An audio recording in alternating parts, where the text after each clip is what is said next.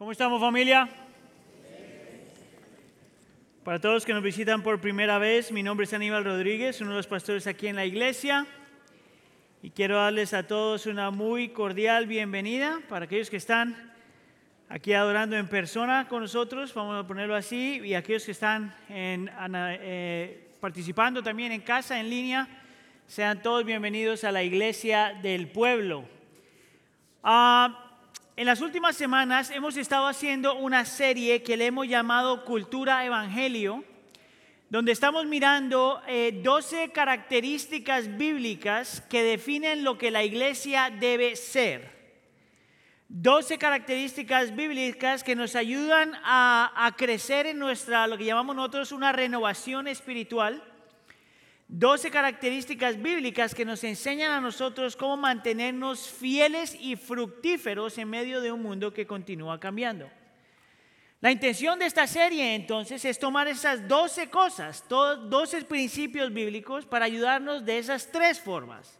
Define lo que la iglesia es, nos ayuda con una renovación espiritual y nos permite y nos da lo necesario para ser fieles y fructíferos en medio de una cultura que sigue cambiando. Hasta este punto, si usted ha estado con nosotros en esta serie, nosotros hemos hablado de la supremacía de la escritura, de la centralidad del Evangelio, del poder de la oración, del el gozo de la, de la adoración, de la búsqueda del bien común, de la importancia del liderazgo. La semana pasada hablábamos de la práctica de los medios de gracia y hoy vamos a hablar un tema que es bien popular en la iglesia y que a la gente le encanta hablar dentro de la iglesia, la disciplina de la generosidad. Mire, cuando cuando alguien en la iglesia menciona la palabra generosidad, hay dos cosas que ustedes están asumiendo automáticamente. Vamos a decir que no todos, pero la gran mayoría de ustedes. ¿Vamos? Cuando usted escucha la palabra generosidad, usted puede automáticamente asumir que yo le voy a pedir dinero. ¿Verdad? En el, servicio anterior, uno de los hermanos americanos dijo, amén. Déjeme decirle que usted está completamente en lo correcto. Pero escucha acá, yo no solamente le voy a pedir por dinero, le voy a pedir que usted rinda su vida. Eso me lleva entonces a la segunda cosa que la gente asume, que cuando hablamos de generosidad estamos hablando solamente de dinero. Pero como te voy a mostrar, la Biblia no te llama a ti simplemente a rendir tu dinero, sino a rendir todas las áreas de tu vida. El Señor no es Señor solamente de tu dinero, sino es Señor de todas las áreas de tu vida. Y para ver eso vamos a estar mirando el libro de Hechos capítulo 2 y Hechos capítulo 4. En Hechos capítulo 2 vamos a leer del 42 al 47 y en Hechos 4 vamos a leer de 32 al 35. Entonces, si tiene su Biblia, por favor, vaya ahí. Si usted no tiene su Biblia, no se preocupe, vamos a poner los versículos en la pantalla, pero mi preferencia es que usted lo lea en su Biblia. ¿Le digo por qué?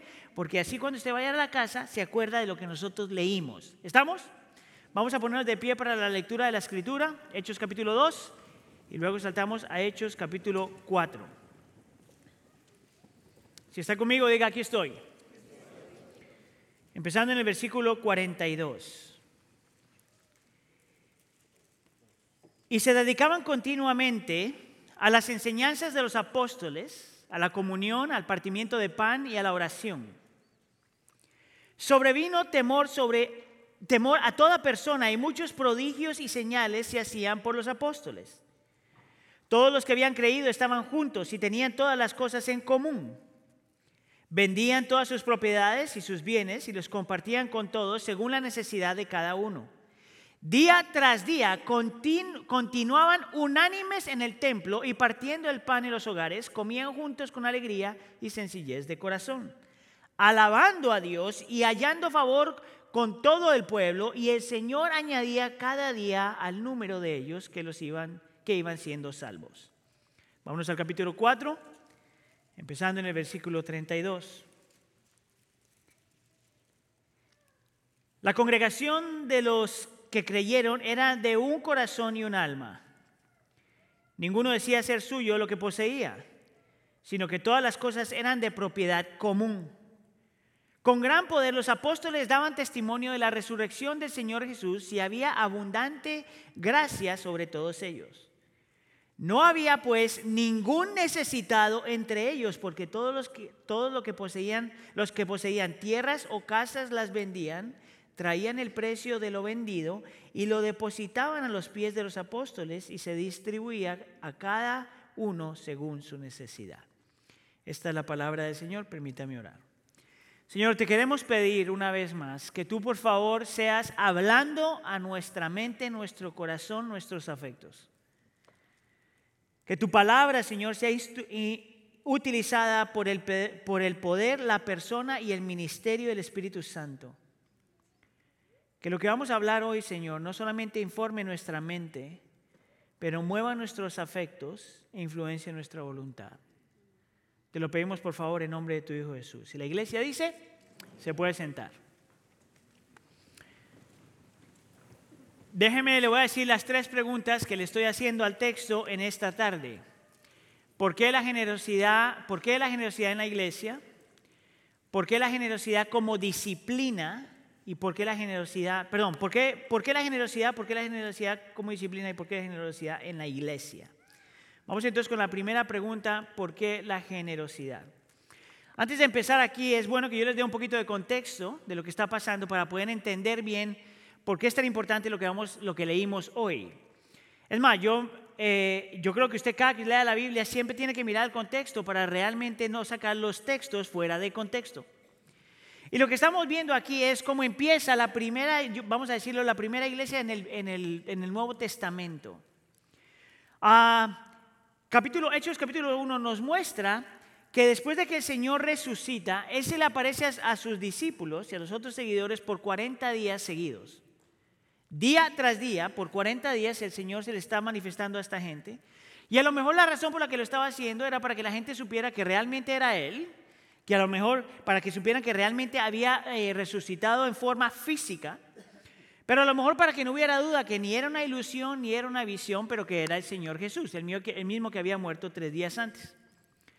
Ahora, antes de el Señor resucita, se le muestra a sus discípulos y antes de ascender al cielo, a la presencia del Padre, vamos a ponerlo de esa forma, Él comisiona a sus discípulos y les dice que deben ser testigos acerca de Él. La palabra testigos es importante porque no es solamente alguien que está proclamando y diciendo algo acerca de alguien, pero la palabra testigos se podría traducir como ser mártires, dar su vida por Cristo. Llama a sus discípulos entonces y les dice que su llamado es el, el, declarar quién Él es y estar dispuestos a dar su vida por el Señor y sus propósitos.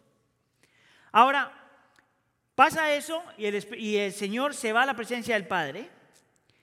Ah, y cuando, él pasa, e, cuando pasa eso, los discípulos entonces todos se juntan en una casa. Y cuando están en la casa, capítulo 2, cuenta esto y dice, y de repente vino del cielo un ruido como una ráfaga de viento impetuoso que llenó toda la casa donde estaban sentados. Imagínense, ustedes están ahí como discípulos, el, Señor se ha ido, tú estás como esperando qué es lo que el Señor va a hacer ahora con nosotros. Él se acaba de ir, a lo mejor hay un sentimiento de soledad, a lo mejor, a lo mejor, dice la palabra que estaban orando y cuando están orando viene esta ráfaga de viento y todo se tiembla en ese lugar. Se les aparecieron lenguas como de fuego que repartiéndose se posaron sobre, eh, sobre cada una de ellas. Todos fueron llenos del Espíritu Santo y comenzaron a hablar en otras lenguas según el Espíritu les daba habilidad para expresar. Ahora imagínense que usted está ahí ha visto todo lo que el Señor, por tres años ha caminado con el Señor, ha visto todo lo que hace, el Señor se va, tiene toda esta experiencia, vamos a decir, toda esta experiencia donde todo se mueve, ah, y de repente el Espíritu Santo viene, todo el mundo empieza a hablar en lenguas, y tú miras al cuate que está a la par tuya y tiene una llama de fuego en la cabeza. Ahora, yo no sé cuál sería su reacción. ¿Qué hace usted cuando ve eso? Nunca se había visto. Mi tendencia es decir, yo miro que está al lado y es Sergio y que le, empiezo a soplar la cabeza porque nunca había pasado. Pero todo esto era para mostrar que algo nuevo estaba empezando. Es lo que se llama Pentecostés. Ah, el Señor está haciendo algo nuevo en este contexto, está haciendo algo diferente con su iglesia. Tal así que Pedro, ahora lleno del Espíritu Santo, sale y predica su primer sermón. Y un sermón medio larguito, nomás para que sepa. No fueron 15 minutos, un largo. Tan largo y tan poderoso que tres mil personas se convierten. Y se cree que es el, número tres mil personas, está hablando solo de hombres, lo que quiere decir que también había mujeres y niños. Vamos a decir que probablemente siete mil, ocho mil personas se convirtieron en ese sermón. Gente de diferentes trasfondos, de diferentes grupos étnicos, de diferentes regiones. Ahí entonces es donde nace la iglesia del primer siglo. Ahora, cuando leemos Hechos capítulo 2 y 4, tienes que mantener eso en mente. Porque el tema este que estamos hablando de la generosidad viene del contexto de un grupo de gente que ha experimentado el poder del Evangelio y la presencia del Espíritu Santo. En otras palabras, la iglesia desde el principio era una iglesia que su generosidad era una evidencia de su conversión. Su generosidad era una evidencia que el Evangelio había llegado a sus vidas y que el Espíritu de Dios estaba moviéndose en sus vidas. La generosidad no se puede divorciar de una genuina conversión. Yo quiero que usted escuche eso, por lo que tenemos tantas, vamos a decir, diferentes opiniones y hasta cierto punto cucarachas acerca de si la generosidad es un principio bíblico o no. Ahora mantenga eso en mente y déjeme caminarlo entonces a lo largo del texto. Empezando en el capítulo 2, versículo 2, mire lo que dice, que la iglesia se dedicaba continuamente a las enseñanzas de los apóstoles, a la comunión, y yo le pongo la palabra coinonía en el original ahí, al partimiento del pan y a la oración. Ahora, note que esta iglesia era una iglesia que le gustaba aprender. Era una iglesia donde y se dedicaban continuamente a aprender lo que la palabra del Señor tenía que estar, tenía que decir. Era una iglesia que quería ser modificada, afectada, instruida por la palabra del Señor. Pero no solamente era una iglesia que quería eso, pero era una iglesia de comunión. Era una comunidad. Ahora, esto es lo interesante acerca de la palabra comunión ahí, por eso le pongo la palabra coinonía, porque se puede traducir de diferentes formas en realidad. Se puede traducir como una asociación de gente, una ah, comunidad, gente que tiene relaciones cercanas, una sociedad, alguien que tiene conexión con otra gente, compañerismo, pero también se puede traducir por su raíz como compartir o generosidad. ¿Sabes por qué es tan importante? Porque cuando hablamos de la comunión de los santos, no estamos hablando simplemente de un grupo de gente que por el poder del Evangelio y la presencia del Espíritu, no solamente hemos aprendido a tener relaciones estrechas los unos con los otros, no solamente hemos creado una nueva sociedad en este mundo, no solamente tenemos conexión los unos con los otros, no solamente aprendemos a convivir los unos con los otros, sino que es una comunidad que no tiene ninguna clase de problema compartiendo lo que tiene. Es una comunidad de generosidad. No hay una iglesia en vista de Hechos capítulo 2, donde la generosidad no sea una evidencia de su conversión. No es algo que tienes que hacer para convertirte, es algo que tú practicas porque ya te convertiste. Eso es lo que nos muestra el Hechos capítulo 1 y 2. Ahora, yo quiero mostrarte tres cosas que afectan la generosidad, o tres esferas que muestran si eres una persona que está practicando la generosidad. Mira conmigo. La generosidad en la vida o con tu vida, la generosidad con tu espacio, ahorita te voy a hablar de eso, y la generosidad con tu dinero. Escucha acá, yo te voy a mostrar que a la luz de Hechos capítulo 2 y 4, tú no tienes permiso de tomar una de esas tres, la que más te guste. Yo te voy a mostrar aquí que para el creyente que ha experimentado el Evangelio y la presencia del Espíritu, la generosidad con tu vida con tu espacio y con tu dinero viene junto. Es imposible para, bueno, no es imposible, pero no tiene sentido que una persona sea buena, generoso con su vida, pero no con su espacio y su dinero. Como tampoco hace sentido que una persona sea generosa con su espacio, pero no con su vida y su dinero. Ni tampoco hace sentido que una persona sea generosa con su dinero, pero no con su vida y su espacio. Y yo quiero mostrarte a la luz de este texto que todas estas tres vienen juntas. Mira conmigo una vez la parte de abajo del versículo 42. Dice que toda esta gente vivía en comunión y venían juntos al partimiento del pan y a la oración. Y te muestra que este era un grupo de gente que habían experimentado el Evangelio y estaban compartiendo su vida en todo momento, dentro de la, empezando dentro de la iglesia, compartiendo su vida dentro de la iglesia, de tal forma que partían el pan y hacían y pasaban tiempo en oración. El texto, luego en el versículo 44, te muestra aún más te dice que todos los que habían creído estaban juntos, diga conmigo juntos, y tenían todas las cosas en común, digan conmigo común. Vendían todas sus propiedades y sus bienes y los compartían con todos según la necesidad. Ahora, este versículo te debe poner un poquito incómodo. Porque dice que no solamente era gente que se amaban los unos con los otros cuando estaban dentro de la iglesia, ¿verdad? Pero que era un grupo de gente que no solamente quería compartir su vida, pero que estaban dispuestos a compartir sus cosas, sus posesiones. ¿No te hace sentir un poquitito incómodo? Es más, el texto te va a poner aún más incómodo porque dice el versículo 46 que día tras día continúan unánimes en el templo. Vamos a decir que la traducción sería venir a la iglesia y partiendo el pan en sus hogares, comían juntos con alegría y sencillez de corazón. Y te muestra que la fraternidad, la comunidad que el Espíritu había creado, era una comunidad que no tenía ningún, eh, ningún problema haciendo comunidad dentro de la iglesia, pero que también hacía comunidad en sus hogares, juntos. Porque el Evangelio no solamente te afecta a ti en tu vida personal, pero el Evangelio debe afectar tu espacio, tu hogar, tu casa, donde tú vives. Es más, yo quiero que tú mires que la hospitalidad es una evidencia de que el Evangelio ha llegado a tu vida. El que tú estés dispuesto a abrir las puertas de tu hogar, sin importar el tamaño de tu hogar, es una evidencia de que el Evangelio ha llegado a tu vida. Ahora escucha aquí porque todavía se pone mejor.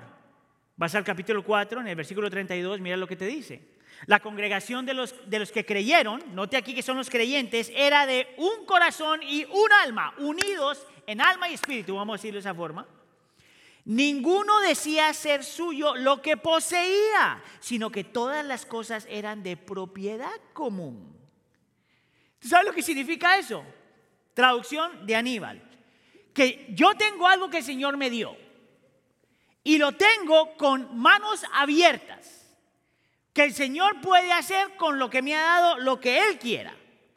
Y que lo que yo tengo, el Señor me lo dio para compartirlo. ¿No te parece que eso va en contra de la cultura? ¿No te parece que esto es contra propia naturaleza? Lo mío es mío, lo tuyo mm, es tu problema. O lo mío es mío y lo tuyo también es mío. Ese es otro problema. Ahora, tal era la comunidad que estaba el Señor creando en esta iglesia del Nuevo Testamento, que dice el versículo 34 que no había ningún necesitado. No había pues ningún necesitado entre ellos porque todo lo que poseían tierras, los que poseían tierras o casas las vendían se la daban a los discípulos, dice el texto, y se distribuía a cada uno según su necesidad. Mira, esta es una comunidad que vivía tan cerca los unos de los otros que sabían cuál era la necesidad de todo el mundo. Ahora, ¿se acuerda cuando yo le decía que posiblemente eso tiene que ser como siete mil personas? Son siete mil personas que han aprendido, han aprendido a vivir en comunidad, que están tan cercanos los unos a los otros, que cuando alguien estaba en necesidad, uno de los hermanos levantaba la mano y decía, yo voy a vender mi casa. Vendía la casa, le traía el dinero a los apóstoles y los apóstoles utilizaban el dinero para ayudar a los demás. Ahora escucha aquí, porque si usted viene de un país socialista o cosas así, usted dice, ah, pues entonces Cuba estaba bien. ¿Verdad? Se puede asumir porque el texto dice ahí que todo el mundo tenía en común. Déjame decirle que la escritura no habla nada de socialismo, por si acaso. En el texto es claro, se asume que la gente hacía esto voluntariamente. Note que los apóstoles decían, todo el mundo tiene igual. Aquí todo el mundo venda porque traigan el dinero porque está todo el mundo. Ninguno de ellos dijo eso. voluntariamente, hermanos en la fe y hermanas en la fe veían a un hermano en necesidad y decían, yo vendo mi casa para que con este dinero esa persona esté mejor. Es por eso que, por ejemplo, uno de los, nuevos, uno de los diez mandamientos es no robarás. ¿Tú sabes cuál es la implicación de eso? Que tú no tienes derecho a quitarle a otra persona lo que esa persona de lo que esa persona es que tú tienes derecho a comprar y trabajar por tus propias cosas, que no hay nada con tener tu, propia casa, tu propio apartamento, tu propio carrito, lo que tú puedas tener. El problema no es nunca en la Biblia teniendo cosas, iglesia. Ese no es el problema. El problema es cuando esas cosas te tienen a ti. Ese es el problema. El problema no es tener casa, no es tener carro, no es venir a los Estados Unidos, no es comprar, no hacer. Ese no es el problema. El problema es cuando esas cosas te tienen a ti y definen tu vida y dictan quién tú eres o no eres. Ese sí es un problema. En esta iglesia, tal era la generosidad del pueblo que no había necesidades en ninguno en ese lugar. Nota que el texto te lo muestra claro generosos con nuestra vida, generosos con nuestro espacio o nuestros espacios y generoso con nuestro dinero y posesiones. ¿Te acuerdas cuando yo te dije que yo no te iba a pedir solamente dinero, pero que te iba a pedir que rindieras tu vida? Eso es lo que hace el Evangelio. No te pide solamente que rindas una parte de ti, te dice que rindas todo a Él. Es por eso que John Stott, cuando mira este texto, él dice que esta era una comunidad de compañerismo cristiano, que el compañerismo cristiano es cuidar y compartir. Eso es lo que significa ser creyente a la luz de este texto. Que cuando realmente te importan las personas, tú no tienes problema compartiendo tu vida. Cuando realmente te importan las personas. Que cuando realmente te importan los demás, tú no trabajas duro para la acumulación de más cosas o más juguetes. Que nosotros trabajamos duro y el Señor nos da para tener más que dar. Que si el Señor te da más todos los años, no es para que tú compres más, sino para que tengas más que dar. Hay una escritora que se llama Rosaria Butterfield, ella escribió un libro acerca de la hospitalidad y todo esto, y ella dice esto, los cristianos no son acaparadores temerosos son generosos sin miedo. ¿Tú sabes qué es un acaparador? En inglés hay un término que se llama hoarders. ¿Sabes cuáles son ellos? Los que cogen y compran, compran, compran, tienen, tienen, tienen, tienen, tienen. A mí se me hace que muchos del pueblo inmigrante en los Estados Unidos hacen exactamente lo mismo. Es más, se me hace que todos hacemos eso de alguna forma. Que el Señor te da y te da más, y te da más, y te da más, y nos volvemos hoarders. En vez de que el Señor nos dé más para poder dar más. Nota que lo que te muestra el texto es que esta gente no solamente tenía, no tenía ningún problema compartiendo su vida, pero no tenía ningún problema compartiendo sus hogares. Mira lo que dice Rosario Butterfield otra vez. Dice, deje que Dios use su casa, o su apartamento, o su dormitorio, o su patio delantero, o su gimnasio comunitario, o su jardín, con el propósito de convertir a los extraños en vecinos y a los vecinos en familia.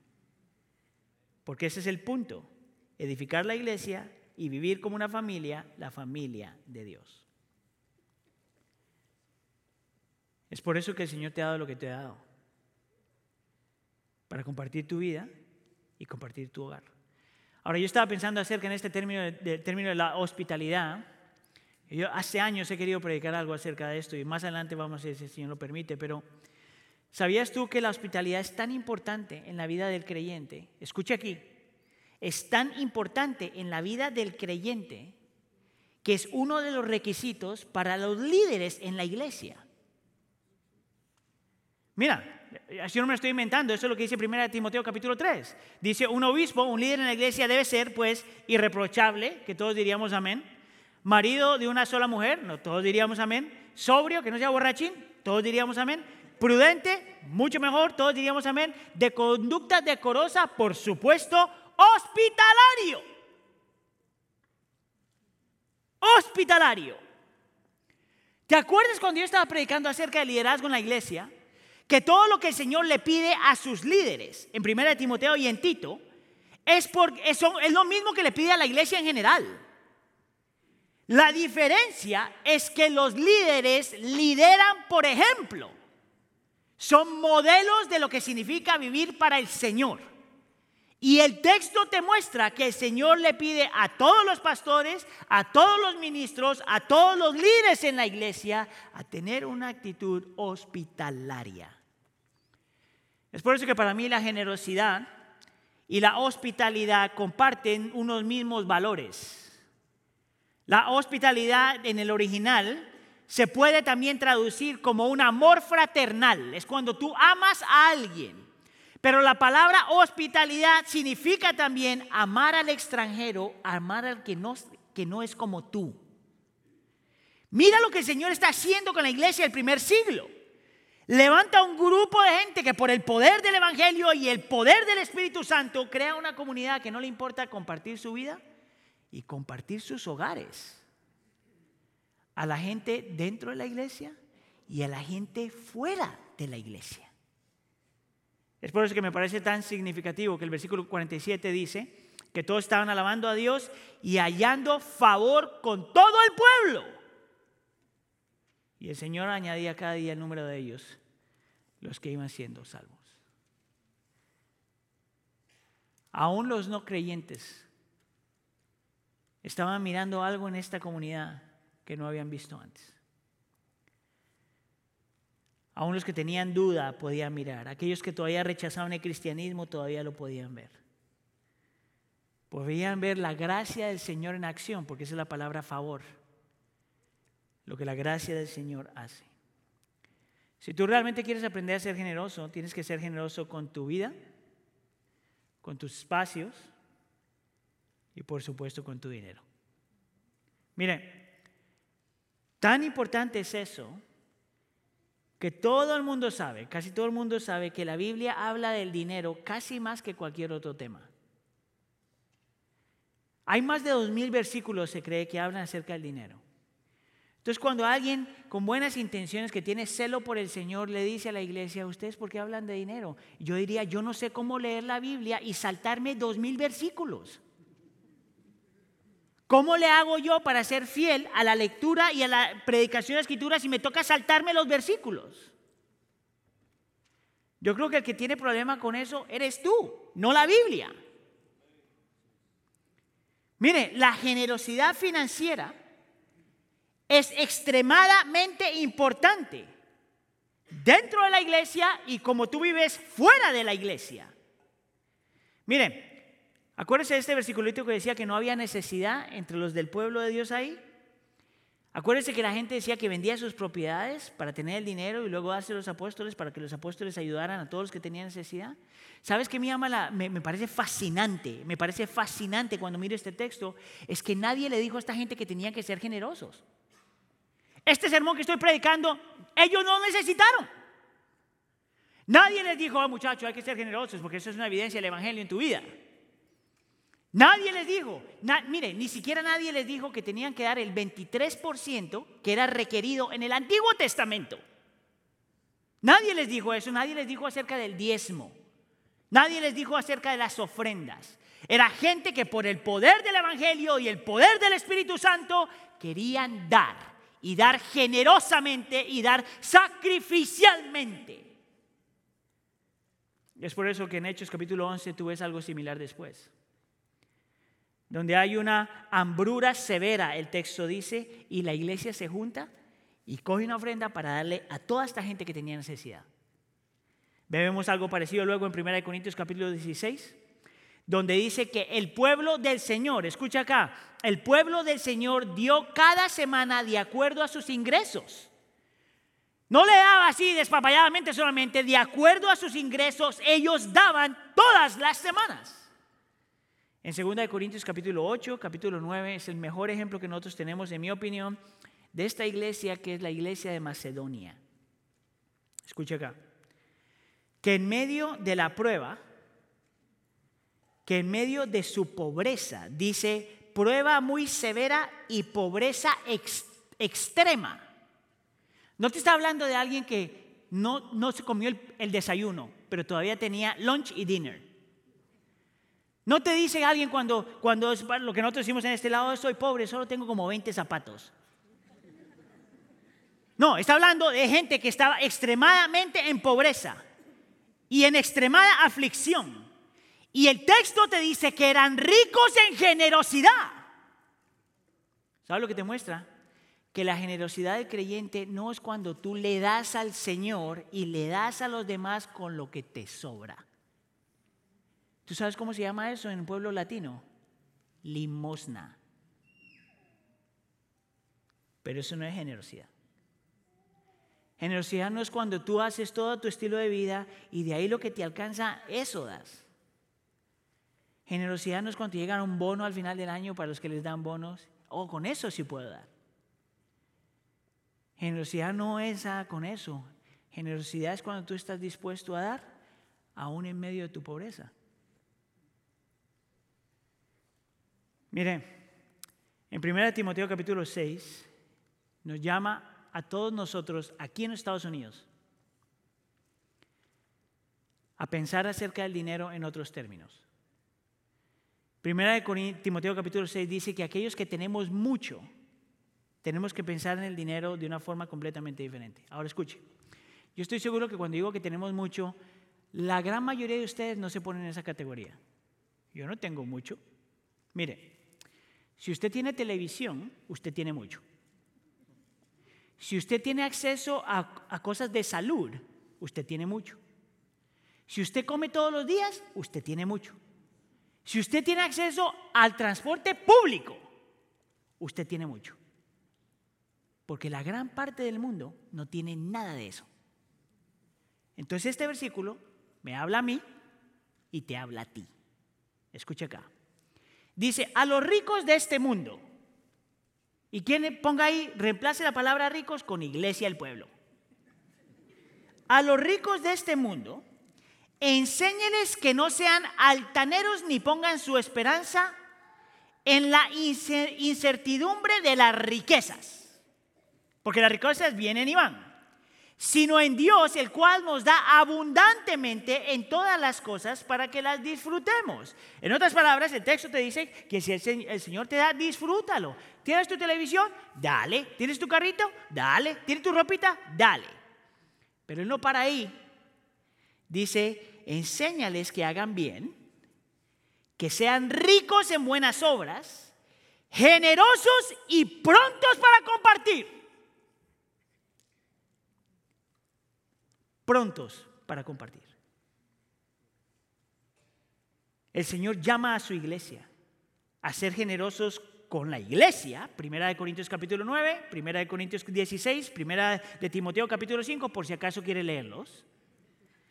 Pero nos llama también a ser generosos con la gente que no tiene lo que nosotros tenemos.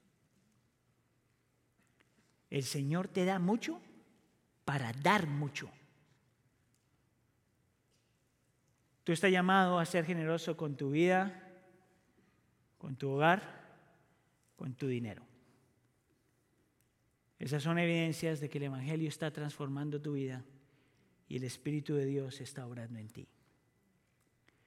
Tú no tienes permiso de tomar una de esas. Tú las tomas todas. Ahora escuche, es tan fácil poner excusas para una de esas. es que Aníbal no sabe que yo no gano mucho. Háblale a Macedonia, a ver qué te dicen. O es que Aníbal no sabe que yo vivo en un apartamento de este tamaño. Háblale de la iglesia de los libros de los hechos que vendió lo que tenía para hacer a los demás. O es que Aníbal no sabe lo que significa compartir mi vida. ¿Cómo tú lo excusas frente a la escritura? Es por eso, porque esto es tan contra nuestra naturaleza y contra cultura, que la generosidad debe ser una disciplina.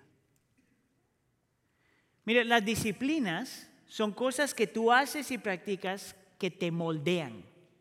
Por eso es disciplina. Son algo, cosas que tú tienes que poner en práctica para que te moldeen a la persona que debes ser o que el Señor te está pidiendo que seas, para que seamos cada vez más, ah, el Señor sea transformándonos a la imagen de quien Cristo es, que podamos responder a que el Señor nos ha llamado a ser. Me llama la atención que en el texto, el, el primer versículo que leemos utiliza la palabra dedicaban. Note que dice, y se dedicaban continuamente, no solamente a las enseñanzas, sino a la comunión, se dedicaban a eso. Lo interesante acerca de la palabra dedicar es que en el original es cuando tú pones un esfuerzo ah, intencional para hacer algo. Es un esfuerzo intenso para lograr algo. Y parece que aún con estos creyentes llenos del Espíritu Santo y que habían escuchado y habían sido afectados por el Evangelio, todavía ven la necesidad de dedicarse intensamente a hacer lo que tienen que hacer para crecer en la palabra y para crecer en comunidad, en comunión los unos con los otros. ¿Por qué esta gente necesitaba hacer esto? Ya te lo dije. Porque esto es contra cultura y contra naturaleza. Es más fácil pensar en mí mismo que pensar en los demás. Es más, mire, le voy a dar cuatro ídolos que nuestra cultura tiene. Hay más, pero son los cuatro más populares. Escucha acá. Ídolo número uno en la cultura ahorita, en este momento, es el sexo y la sexualidad. Todo el mundo está obsesionado con el sexo. Y obsesionados con definir quiénes van a, cuál va a ser su sexualidad. Eso es un ídolo ya. Ídolo número dos es obsesionados con la libertad y el individualismo. Es por eso que todo el mundo habla de mis derechos. Todo el mundo en nuestra sociedad está obsesionado con la comodidad y el entretenimiento. Esa es una obsesión. Y toda mucha gente en nuestra sociedad está obsesionado con el dinero y el poder. ¿Tú sabes por qué tú necesitas aprender a practicar la generosidad como disciplina? Porque te ayuda a pelear por tu corazón por lo menos en tres de esos. Y te ayuda a pelear en tu corazón contra tu sentido de libertad e individualismo, la comodidad del entretenimiento y el dinero y el poder. Déjame entonces te voy a decir tres cosas que yo creo que puedes aprender acerca de la generosidad. Escucha acá. Yo creo que aprendes a ver la generosidad como, como amor en acción. Escuche. Compartir tu vida, compartir tu dinero y compartir tu hogar, tu espacio, es costoso. Pero el amor en la Biblia es siempre costoso. Porque tú siempre estás escogiendo a alguien primero que a ti. El amor siempre demanda que tú te ajustes por el bien de alguien más. Eso es amor en la Biblia. Entonces, para nosotros poder compartir nuestra vida, nuestro hogar y nuestro dinero, tú te tienes que ajustar, tú tienes que morir a ti mismo. Como creyente, yo no puedo estar tan ocupado con mis propias cosas, individualismo, al punto que no tengo tiempo para nadie. Es por eso que yo tengo que tener permiso, tengo que tener gente en mi vida que puede entrar a mi vida y yo tengo que tener a gente en mi vida a la cual yo puedo entrar. Como creyente, yo tengo que estar dispuesto a sacrificar mi comodidad y mi entretenimiento por el bien de alguien más. Cuando tú invitas a alguien a tu casa, tú tienes que sacrificar por el bien de alguien más. Como creyente, el Señor nos llama a invertir con nuestro dinero en las cosas que valen la pena. ¿Tú sabes qué vale la pena? La gente.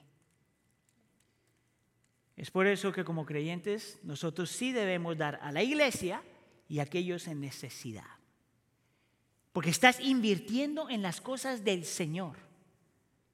Estás invirtiendo en lo que vale la pena, en aquellas cosas que son trascendentales. Yo quiero que tú mires la generosidad como mayordomía. Tú sabes que 1 Corintios capítulo 6, por ejemplo, dice que tú no te perteneces a ti mismo, pero que tú fuiste comprado con precio, tú no te perteneces a ti mismo.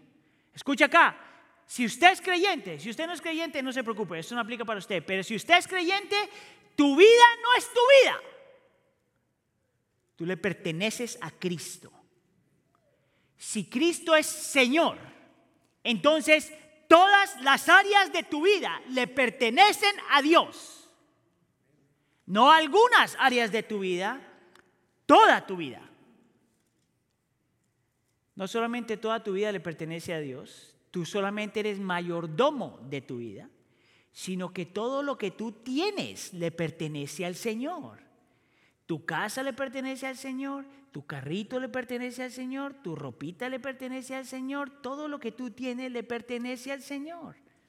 Mira una vez, déjame te digo otra vez lo que dice uh, Rosaria acerca de este tema. Dice, aquellos que viven una hospitalidad radicalmente ordinaria, que hacen su propia vida y le abren la puerta a los demás, ven sus hogares no como suyos en absoluto, sino como un regalo de Dios para usar para la expansión de su reino.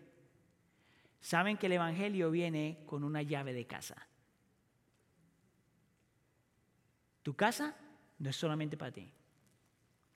Mira, esta mañana cuando estaba eh, preparando, estaba editando, yo los domingos en la mañana edito el sermón, y estaba pensando en esto y me acordé de una pareja de líderes de nuestro grupo de jóvenes ah, que son jóvenes. Y sabes que cuando uno se casa y está jovencito, pues no tiene muchas cosas. Ellos viven en un apartamento que es de este tamaño. No, mentira, de este tamaño. Es un apartamento que cuando alguien entra, alguien más tiene que salir. Sin embargo, este par de, de líderes tienen constantemente 10 muchachas ahí metidas en la casa. Entre ellas mi hija. Y cada que van para allá, yo la primera pregunta es, digo, ¿cómo se van a sentar en ese lugar? Yo, yo he visto el lugar. No importa. Porque ellos entienden que su hogar es para los propósitos del Señor. Aunque te toca ponerte incómodo. Y por supuesto, tu dinero no es tuyo. Tu dinero es del Señor. ¿Tú sabes por qué? Porque 1 Corintios capítulo 4 dice que todo lo que tú tienes lo has recibido. Todo. Oh, Aníbal, eso no es verdad, yo trabajé. ¿Quién te dio la habilidad del trabajo? Oh, yo me encontré el trabajo. ¿Quién puso ese trabajo para ti? Oh, yo vine a los Estados Unidos. ¿Quién te trajo para aquí? Todo lo que tú tienes es recibido. Ahora, yo sé que hay más de uno aquí en este momento que está diciendo, Aníbal, ya sabía, ya sabía que iba a venir con lo del diezmo. Pues sí. Escuche, yo creo que el Nuevo Testamento no te habla acerca del diezmo. Dice, yes, menos mal, uno que sí predica bien. La Biblia no te habla del diezmo, el Nuevo Testamento. Usted no tiene que dar diezmo. Usted tiene que dar más. El Nuevo Testamento no te habla de que el cristiano solo debe dar diezmo. Mira, en mi opinión, si usted no tiene para más, por lo menos empiece ahí. Pero el Señor te llama a dar sacrificialmente. Dar hasta que tengas que confiar en Dios. Dar hasta que puedas decirle a Dios, mi Dios no es mi dinero, mi Dios eres tú. Y aún con ese entendimiento, si alguien dice, Aníbal, pero es que, man, please, 10%, that's a lot, porque hasta en inglés me responden. Déjame entonces yo te invito a que cambies el panorama. Tú tienes problema dándole 10% al Señor porque tú todavía crees que el 100% del dinero es tuyo. Dale la vuelta. Porque si todo tu dinero es del Señor, 100% es del Señor, escuche, Él deja que te quedes con 90% de lo que es de Él. 90% de lo que es de Él dice, quédate con eso. Dime tú si nuestro Dios no es más generoso de lo que nosotros somos. Entonces, mire, yo no quiero que se sienta nadie culpable aquí. Y si esta no es una práctica, una disciplina para usted, usted tiene que hacerlo. Mire, se lo voy a poner, yo lo he dicho varias veces, si usted no quiere dar en esta iglesia, no dé aquí. Dé a otra iglesia. Nosotros ministramos, no se preocupe. Pero dé. Porque tú solo eres mayordomo del dinero. Ese no es tu dinero. Por eso es que también nosotros debemos ver la generosidad como santificación. Tú das, compartes tu vida, compartes tu hogar y compartes el dinero porque tú tienes que aprender a morir, morir a ti mismo.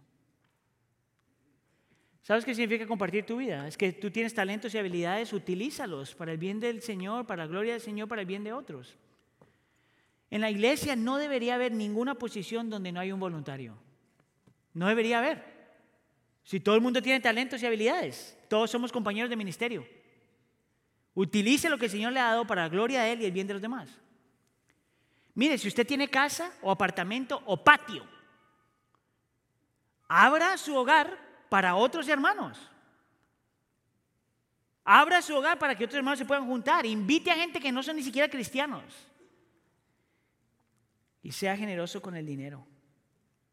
Porque el dinero es para invertir. No en la tasa, pero en el reino. Y de ahí invierte en la tasa y lo que gane ahí lo trae de vuelta para el reino. ¿Está bien? Por último, yo quiero invitarte a que veas la generosidad como un acto de adoración. Ah, está bien, como adoración sería la última parte. Escuche, esto me lleva a la última pregunta, ¿por qué la generosidad en la iglesia? Esto es interesante. Cuando tú ves a esta gente en el primer siglo, la primera iglesia del Nuevo Testamento, en el versículo 46, tú no ves allá gente diciendo, ay, hablaron de la, de la generosidad. Ah, me toca dar. Eso es lo que tú ves en el texto. En realidad en el versículo 46 y en el 47 dice que partían el pan en los hogares, comían juntos con alegría y sencillez de corazón, alabando a Dios y hallando favor con todo el pueblo. Nota que la actitud no era, oh, me toca dar, es como déjame, voy a dar de lo que ya tengo. Es de ahí donde yo sé y entiendo que la generosidad es un acto de adoración.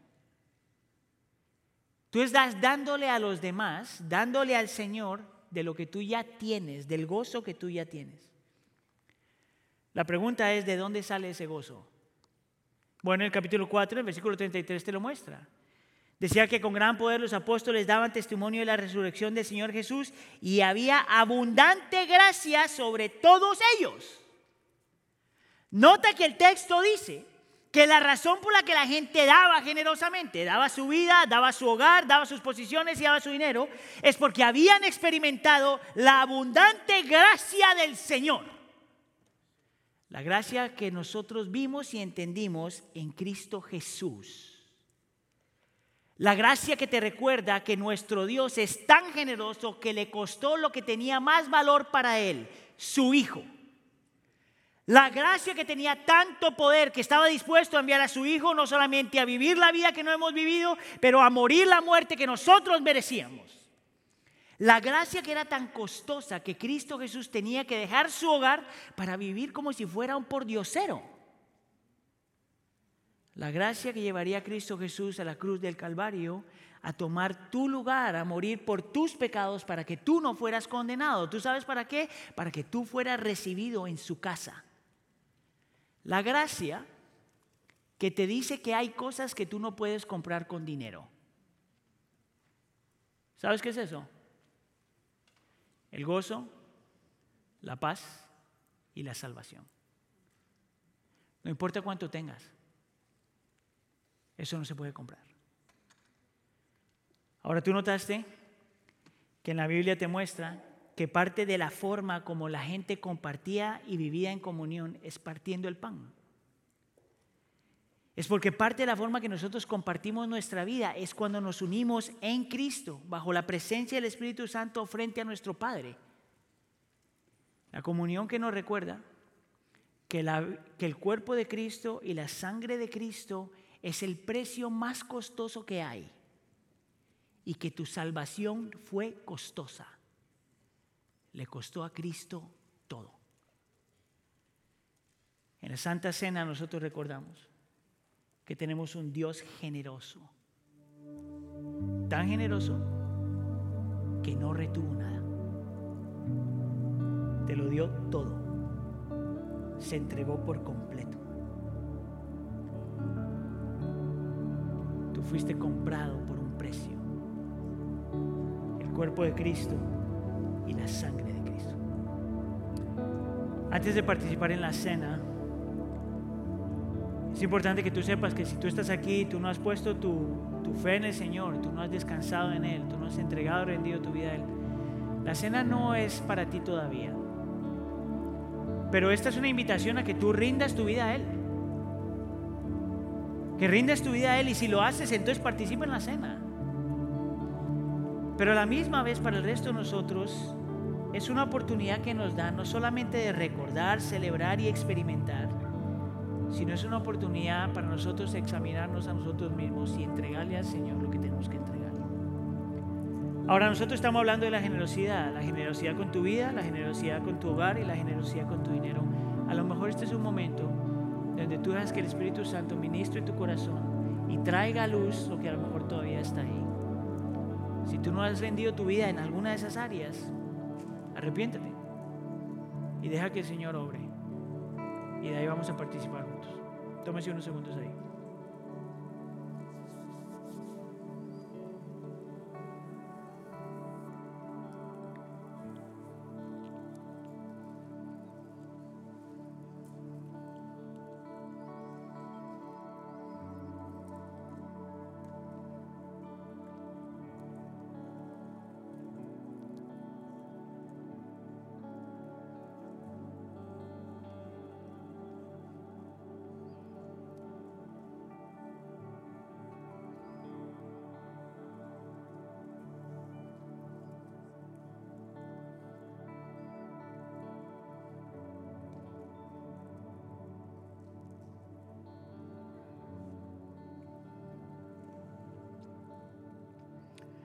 Le voy a pedir que por favor tome la copa y remueva la primera tapa para tener acceso al pan.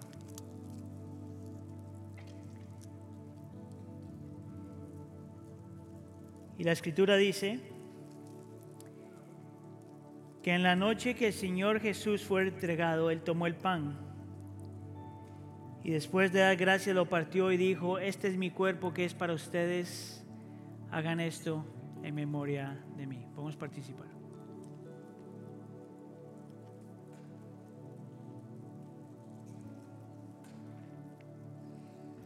Ahora podemos remover la segunda tapa.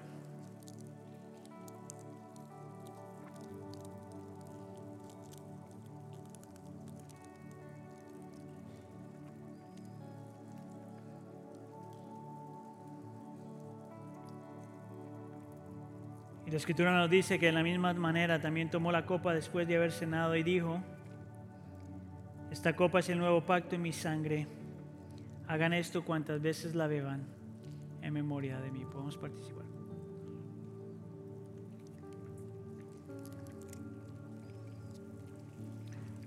Señor, te damos gracias por la santa cena.